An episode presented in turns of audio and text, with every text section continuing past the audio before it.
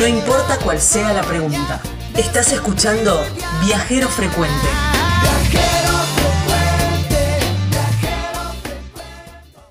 Y bueno, ahí en la cumbre, en la provincia de Córdoba, hay un alojamiento que es espectacular. Se llama Posada del Peregrino.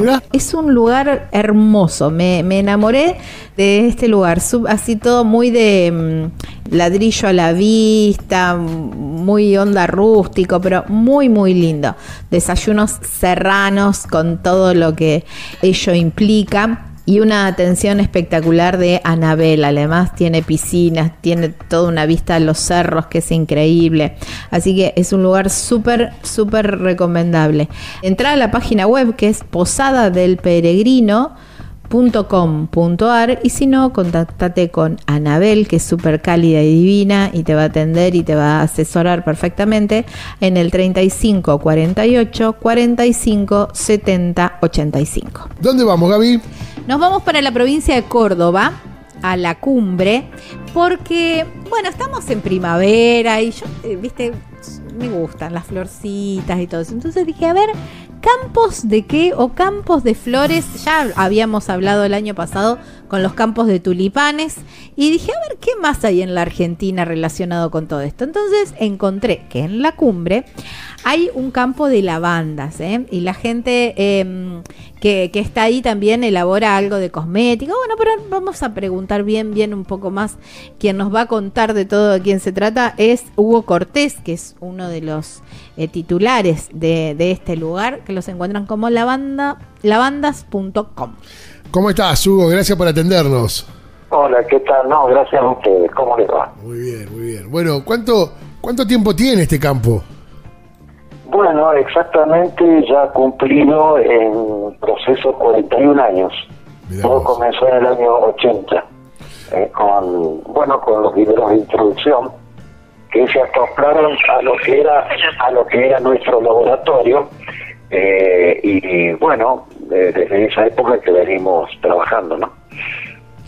Y ustedes, eh, digamos, ahí empezaron a, digamos, empezaron a plantar las, eh, los plantines, me imagino, de, de la banda. ¿Así fue como arrancó todo?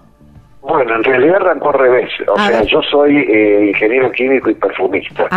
Y, y, desde antes me dedicaba a todo lo que es composición de fragancias, productos de química fina, en fin, eh, son todas las cosas que se usan como ingredientes para perfumería. Y una de, las tantas cosas que se usan son las plantas de lavanda, que son variedades diferentes de lavanda. Entonces, el, el, tema es que un viejo saborista en esa época eh, me dijo que si vivís en la cumbre, que tenés las características de clima, suelo, en fin, lluvias, todo ideal, ¿por qué no plantas lavanda? Y así fue como eh, me interesó. Eh, compramos un campo pequeño y comenzamos con eso. Las primeras plantas se trajeron de INTA, en Castelar, en Buenos Aires. Y bueno, después con los años fuimos incorporando otras. En realidad trajimos plantas de prácticamente todo, o por lo menos los cultivos más importantes del mundo, hasta que nos quedamos con las variedades que funcionaban en esta zona. Todo esto nos llevó un proceso de aproximadamente cuatro o cinco años hasta que decidimos con cuál nos íbamos a quedar y bueno, se hizo la destilería para obtener la esencia de las flores. Bueno, lo demás es historia, ¿no? Así, así fue más o menos todo lo que hicimos. ¿Y cómo es el proceso de plantación y de, de creación de la banda? Todo lo que es plantación se hace en los meses de invierno, agosto, sí. Ahí se planta. Eh, se hace todo por gajos, eh, hace muchos años. Eh, bueno, las técnicas han ido cambiando junto con la tecnología. En, aquellas épocas se hacía todo a mano, se ponían viveros pequeños, al año siguiente se trasplantaban a mano, planta por planta, se regaba una por una. Eh, ahora ya eh, todo el sistema es con plantación a campo directa de gajos y se hace un sistema de riego subterráneo por bateo eh, con lo cual, bueno, se gana mucho tiempo, este, son muchas menos horas de trabajo, en fin. Eh, eso en cuanto a la plantación. Una vez que las plantas están en campo, a los dos o tres años, mejor dicho, sería dos años y medio, ¿no? Porque esto se planta en invierno y se cosecha en verano. Eh, o sea, al cabo del tercer verano ya está la primera producción industrial eh, y eso se saca, se lleva a la destilería y allí se, se, obtiene la esencia por un, un sistema de destilación por arrastre con vapor.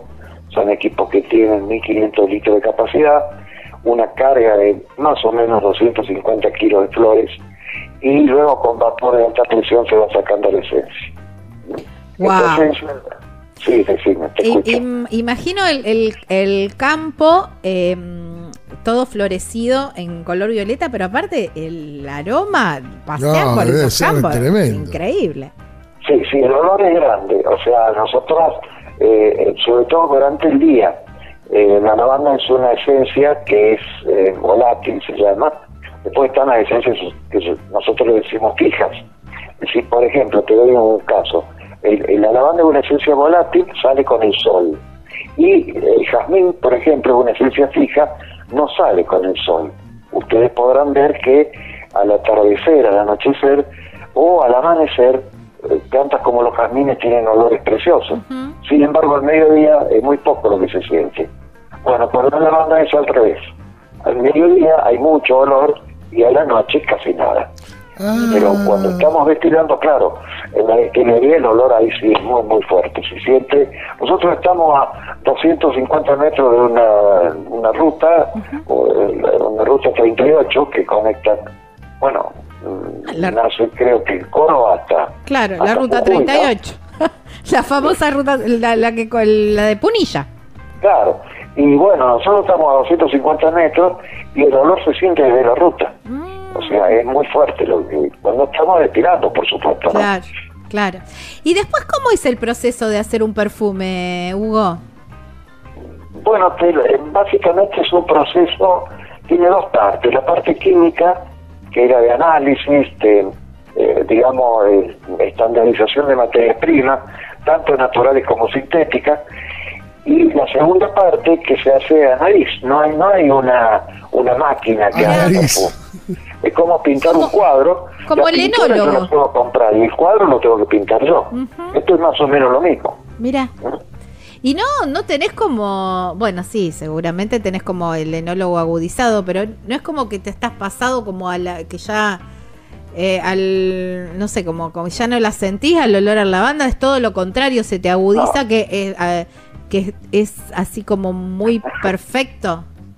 Bueno, vos sabés que mucha gente nos pregunta eso y eh, es difícil de explicarlo. A ver, es como que uno ya, ah, después de tantos años de trabajar en los laboratorios con olores, uno llega a oler cuando quiere. Sin embargo, uno reacciona fuertemente a un olor disonante. Es decir, yo entro a mi casa y, y un olor diferente al de mi casa, eh, automáticamente reacciono. Claro. Eh, bueno, en el laboratorio pasa más o menos lo mismo. Eh, uno, primero que hay técnicas para la no es cuestión de meter la nariz en cualquier lugar, utilizamos tiras de papel, las soluciones son muy diluidas, no, no más del 1%, eh, y como nosotros estamos en el campo del laboratorio de composición, es mucho más cómodo porque está, digamos, no contaminado con olores de la ciudad, ese tipo de cosas. O sea, al salir con el papelito, con el viento en la espalda, uno puede sentir el olor y allí vamos dándonos cuenta fundamentalmente de los errores que se han cometido. Y otra vez se vuelve a hacer el, proceso para mejorarlo y así. Eh, alguna, algunos perfumes tardan meses en hacerse y otros pueden llevar años y otros no se terminan jamás. Una vez que está hecho, obviamente que tenemos la formulación y se repite siempre igual. Claro. Eso ya es una rutina de trabajo.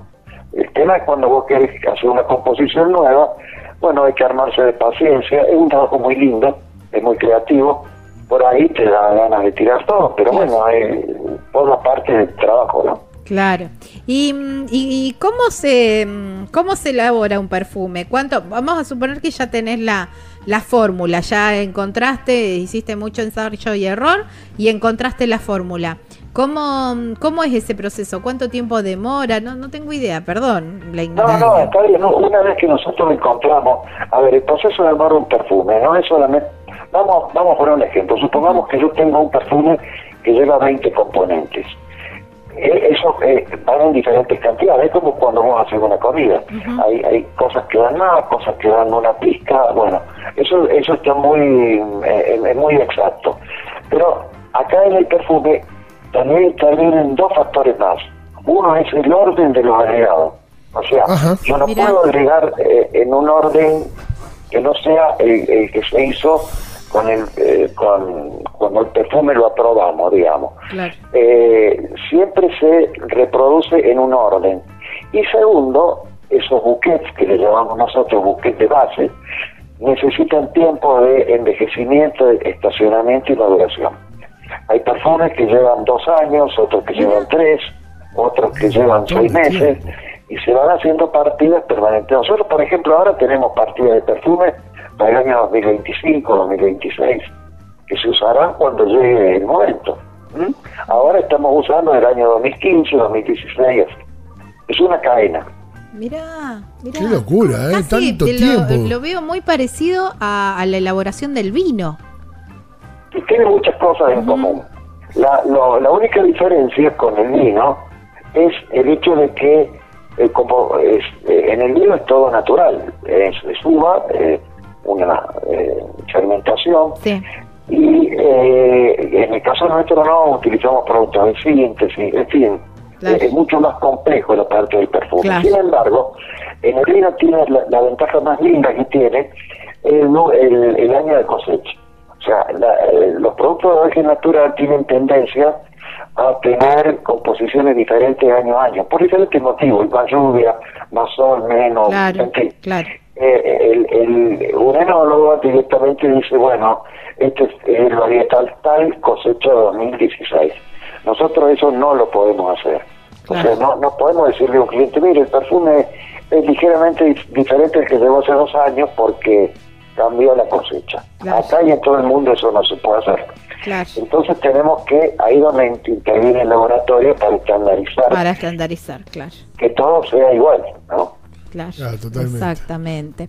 Y mm, Hugo, ¿cómo se puede hacer para, em, para hacer un recorrido por, eh, por ahí, por lavandas? No, la gente viene directamente y entra y pasa. No, ah, hay, no hay ninguna eh, restricción. qué fácil. Salvo el horario, que bueno, el horario nuestro va cambiando de acuerdo a, la hora de puesta del sol. Nosotros normalmente durante, salvo en el verano, el resto del año estamos abiertos por la tarde nada más. Y bueno, este, qué sé yo, en pleno mes de julio abrimos a las dos y media de la tarde porque a las seis y media ya de noche. Claro. En cambio ahora ya, bueno, estamos abiertos tipo 3, 3 y media, hasta que llegamos a diciembre en donde cerramos a las ocho y media de la tarde. Claro. ¿Y, qué es lo que mm, el, viajero puede encontrar en, eh, en, esa recorrida? ¿Qué es lo que ustedes le, les muestran? No, bueno, pueden ir a ver todo lo que es el campo, lo que es el cultivo. Eh, si estamos investigando, pueden entrar perfectamente a ver cuándo se, cómo está saliendo la esencia, eh, si hay gente. Nosotros no tenemos visitas guiadas porque es muy dinámico el trabajo nuestro. Por ahí no, no podemos tener personas exclusivamente dedicadas a eso. La idea es que no va nadie y no puede tener personas para eso. Sin embargo, tenemos un sistema de autoría en donde todo lo que yo te explico y algo más está escrito. Las personas de Valencia, si tienen dudas, le preguntan a cualquier persona ligada a la empresa y, bueno, les evacuamos todas las dudas. Algunos lo empezaron a implementar ahí como condimento, incluso a la banda, ¿sabía? ¿Eh? Y, en la bueno, la banda se usa mucho eh, en todo el mundo, desde hace muchos años, ¿no? Sí, sí. Eh, hay helado de la banda, sí, claro. hay té de la banda, pero no solo de la banda, hay también de rosas, de jazmín. Nosotros por una cuestión estrictamente cultural no la usamos tanto pero en Europa sí se hace. Sí, sí. y, en Latinoamérica también. Es, en Latinoamérica también se usa muchísimo esto, esto, esto como, sí, como ahora condimentos. Se está usando más que antes. Antes no se usaba Bueno, pero si vamos para tus pagos, vos no estás dedicado a eso, pero ¿qué podemos comer? ¿Qué podemos probar? Algo que sea eh, regional ahí de tus pagos? No, hay de todo acá. O sea, eh, menos con la banda, porque paradójicamente no, no hay nadie. Bueno, salvo cuando se hace una fiesta acá en la cumbre que se llama Five O'Clock, en donde es. Ah, el Five O'Clock Tea, claro. Todo el tema de té. Claro. Se hace más en invierno, en verano no. Eh, en verano no, todavía no hay helado de la banda en la cumbre. Mira, bueno. Bueno, pero ¿qué vamos a comer ahí cuando vayamos? Ah, o sea, en, el campo nuestro no No, no, no, ahí en tus pagos. Algo regional, tradicional. Vendeme tus pagos. Y lo más lindo que podés comer acá es un cabrito a la parrilla. Este, después, bueno, eh, pero creo que eso es el plato tradicional de la zona. Claro. O sea, un, cabrito serrano hecho a la parrilla. Tal cual, tal cual.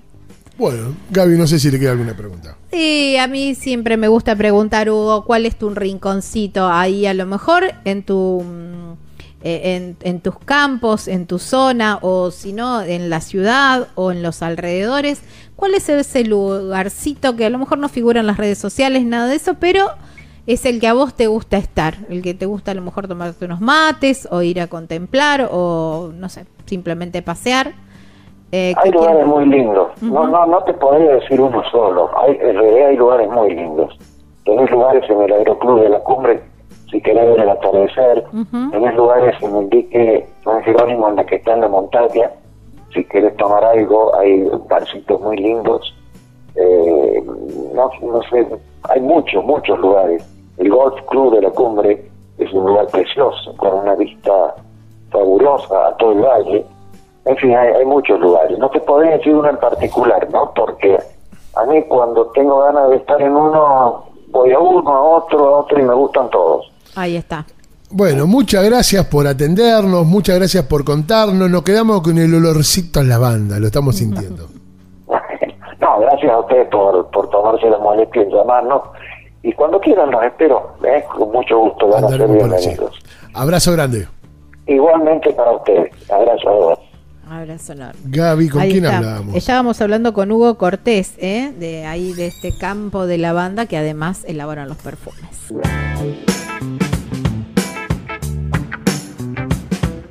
Ya sabemos todo lo que tenemos para hacer ahí en la banda. Me gustó esto del mediodía hay que estar temprano para sentir ese olor, porque a la noche no lo va a sentir. Pero a la noche, ¿dónde descansamos?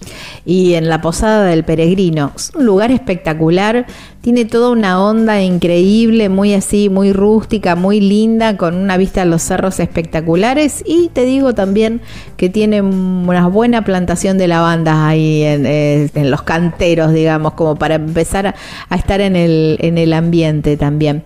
Ahí está mm, Anabela, que te atiende divinamente tiene, ponele un, para contarte así, te voy contando, tiene una piscina preciosa, además tiene como un salón de usos múltiples con una mesa de pool.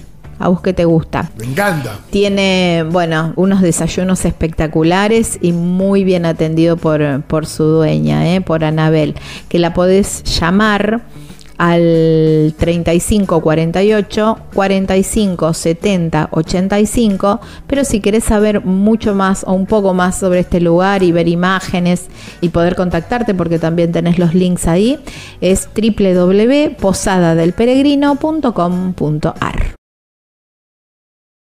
Estás escuchando Viajero Frecuente. Encontranos en Facebook como Viajero Frecuente Radio, en Twitter arroba Viajero Radio, en Instagram Viajero Frecuente Radio. Vamos a viajar, si no es ahora, ¿cuándo?